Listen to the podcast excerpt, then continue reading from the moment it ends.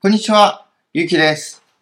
今日はですね、中国語の勉強において、目に見えない進度ですね。進度が目に見えない努力を、まあ、コツコツ積み重ねるということがポイントという話をしたいと思います。ちょっとわかりにくいかもしれませんが、えどういうことかというと、一つ例を出しますね。僕は中国で7年くらいですね、あの、中国の学生たちに日本語を教えていたことがあるんですね。まあ、その子たちは日本に留学したりするんですけど、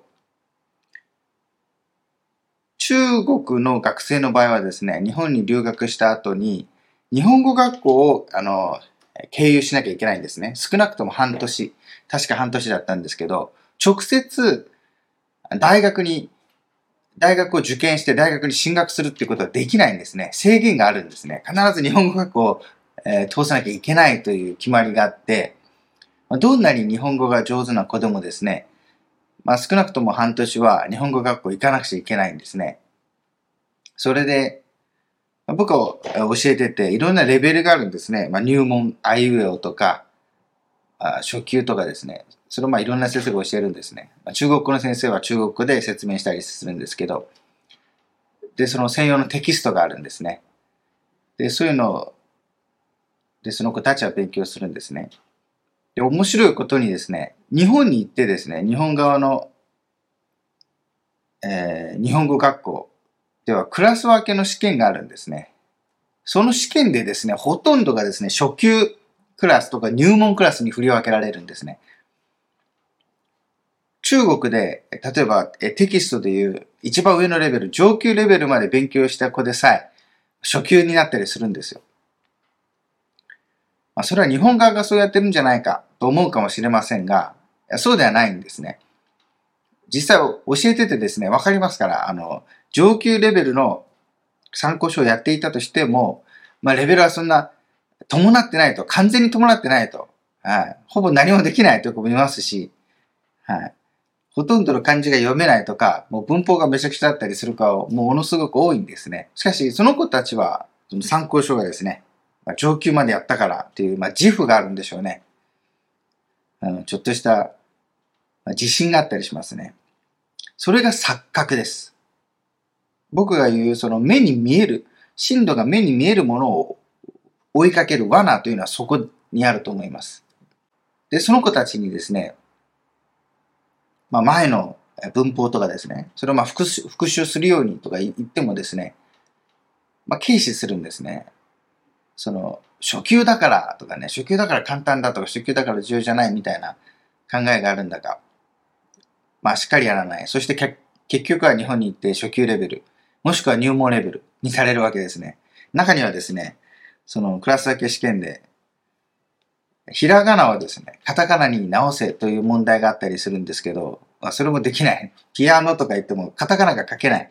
まあ、こういう子多いんですね。カタカナが苦手とかものすごく多いですが、それで入門クラスに行ったりとかいう子もいますし、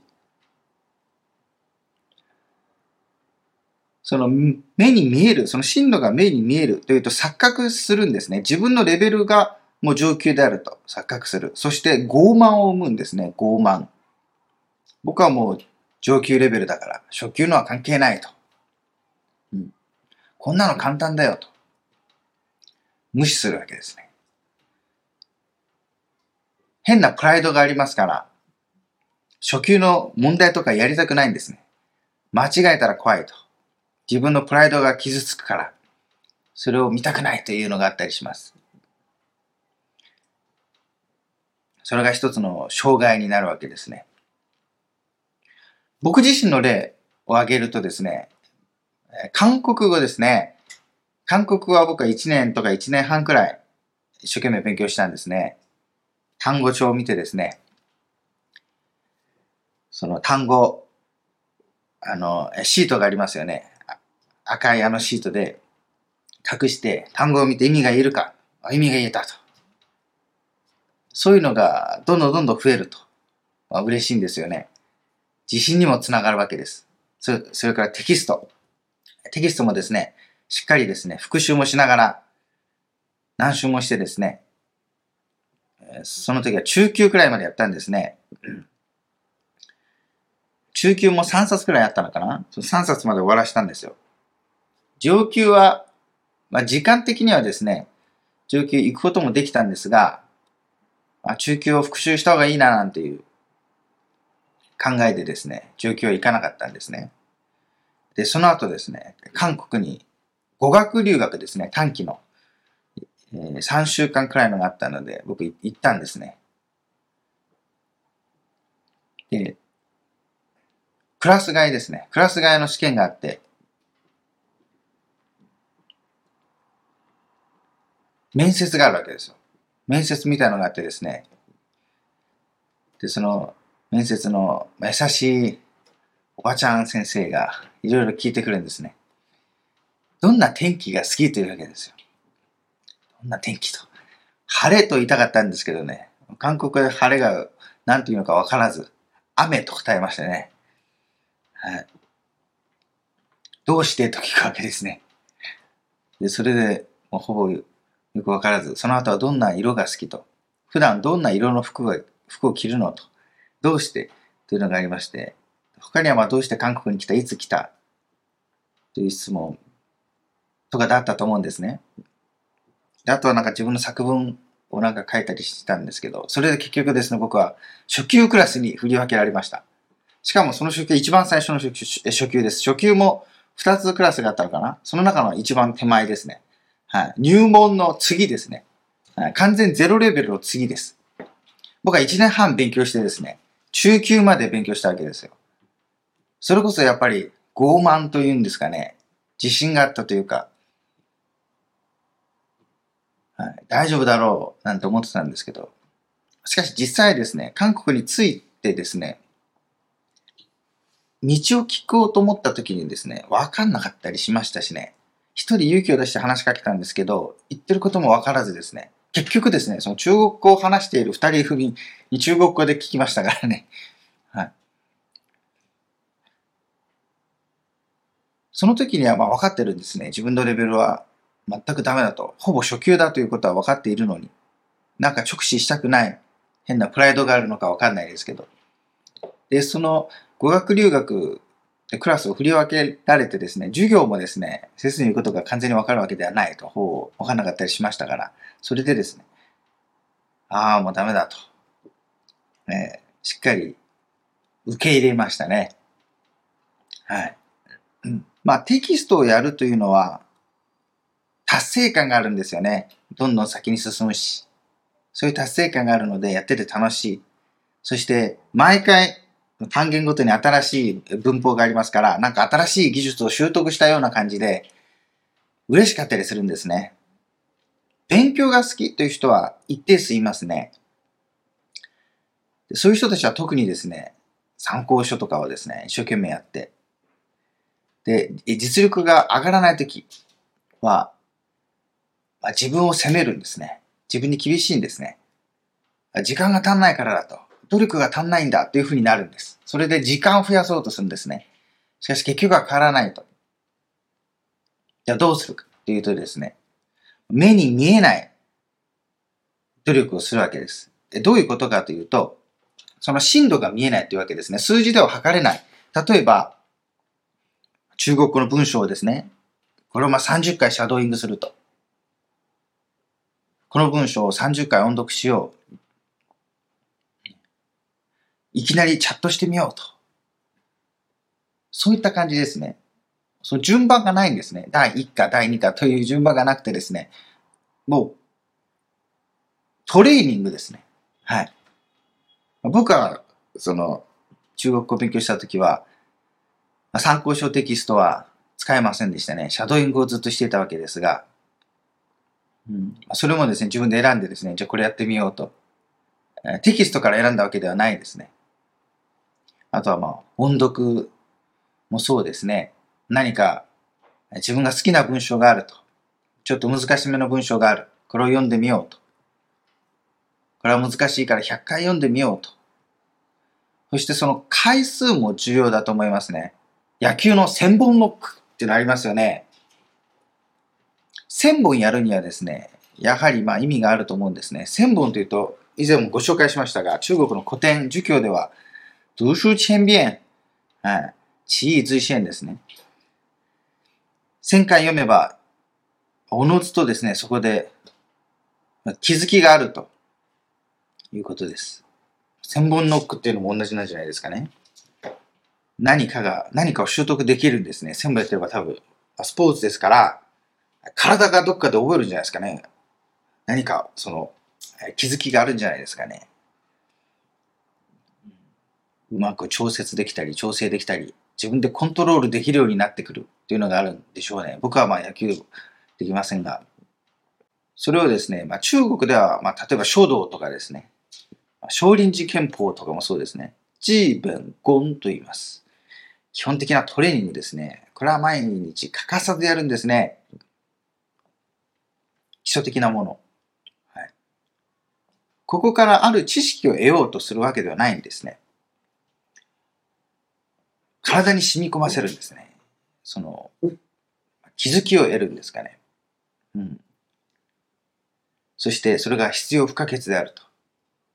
このようにですね、中国語の勉強も目に見えないその進度ですね。まあ、先ほど言った、まあ、僕はまあシャドーイング、音読、それから多読ですね、たくさん読むと、まあ、そういったものをですね、で僕自身勉強したので、それをお勧めしてるんですが、まあ、中でもですね、シャドーイングとか音読ですね。これはですね、一つの文章の回数ですね。回数もやはりまあ少なくとも30回。回数というのはまあ重要だと思いますね。千本ノックじゃないですけど、はい、その回数を重ねる中でですね、その体が覚えるものというのがあると思います。毎回毎回新しい文章を読んでもですね、それはただ知識を追いかけてるようなもんですね。新しい知識が欲しいから。という、その、ない、なんていうんですかね、本質的な部分っていうのがないんじゃないでしょうかね。たくさんやることで中国語脳が作られる。以前もご紹介しました。僕はあの日本語をあんま使うのは良くないと以前もご紹介しましたね、動画で。中国語を浴びると、刺激を与え続けることで中国語脳ができると、新しい文章に触れてもですね、ちょっと触れればですね、大体ふわっと分かってくると。聞いたことない単語を聞いてもですね、その文章の中であれば自然と意味が分かったりすると。で、単語はですね、自分から覚えようとしないと。ただ頭で自己繁殖してくれるんですね。どんどんどんどんそのいろんな中国語に、えー、触れるとですね、中国語の方が、えー、ある前提でですよ。なので、その中国の勉強ですね。なので僕はまあ、テキストでいくつ勉強するというのはお勧めしないわけです。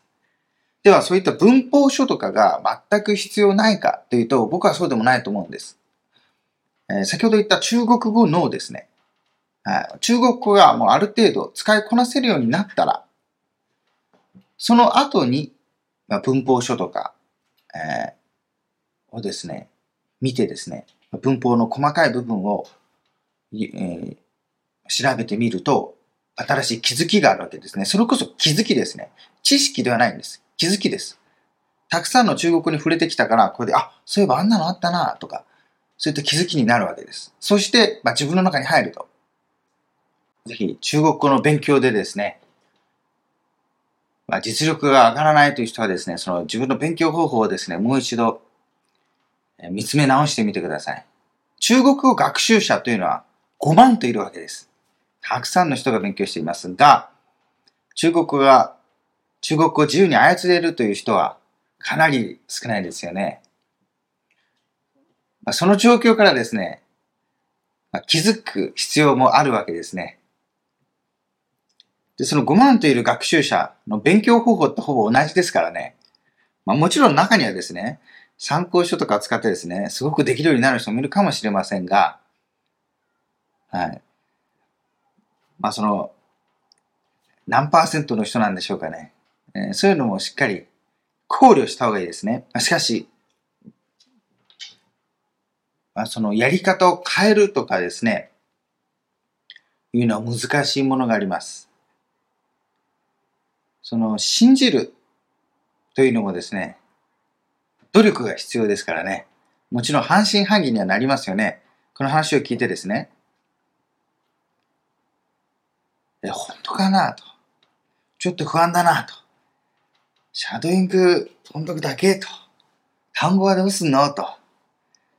なのでですね、まあ、片方でシャドーイングしつつ、単語を、単語帳で暗記しつつ、という、両方を選択するという人もいると思うんですけど、それとも逆効果になりますよ。僕は日本語で単語を覚えるということはお勧めしませんから、それこそ害があると思っているので、まあ、そんなことをするとですね、まあ、全くどうもいかなくなりますので、まあ、その場合はですね、単語を覚えたいのであればですね、まあ、単語一生懸命覚えればいいと思いますよ。できるかどうかは僕は保証しませんが、はい。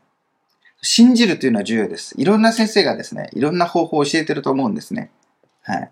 もちろんどれを信じるか、まあ人それぞれですが、信じるなら、その人の、そのやり方を必ず守る必要があります。いろんなものをミックスするとですね、結果はおかしくなるどころか、まあ、害になる可能性があったりしますよ。はい。では、今日は、えー、進度が目に見えないもの、こういった小さい努力、基本ンですね。これの積み重ねこそが重要というお話をしました。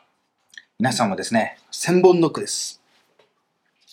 やるからには、まあ、努力ですね。こういった地道な、無味乾燥な努力が必要だと思います。しかしですね、これはま上達早いですよ。はい、ぜひ、信じる人は実践してみてください。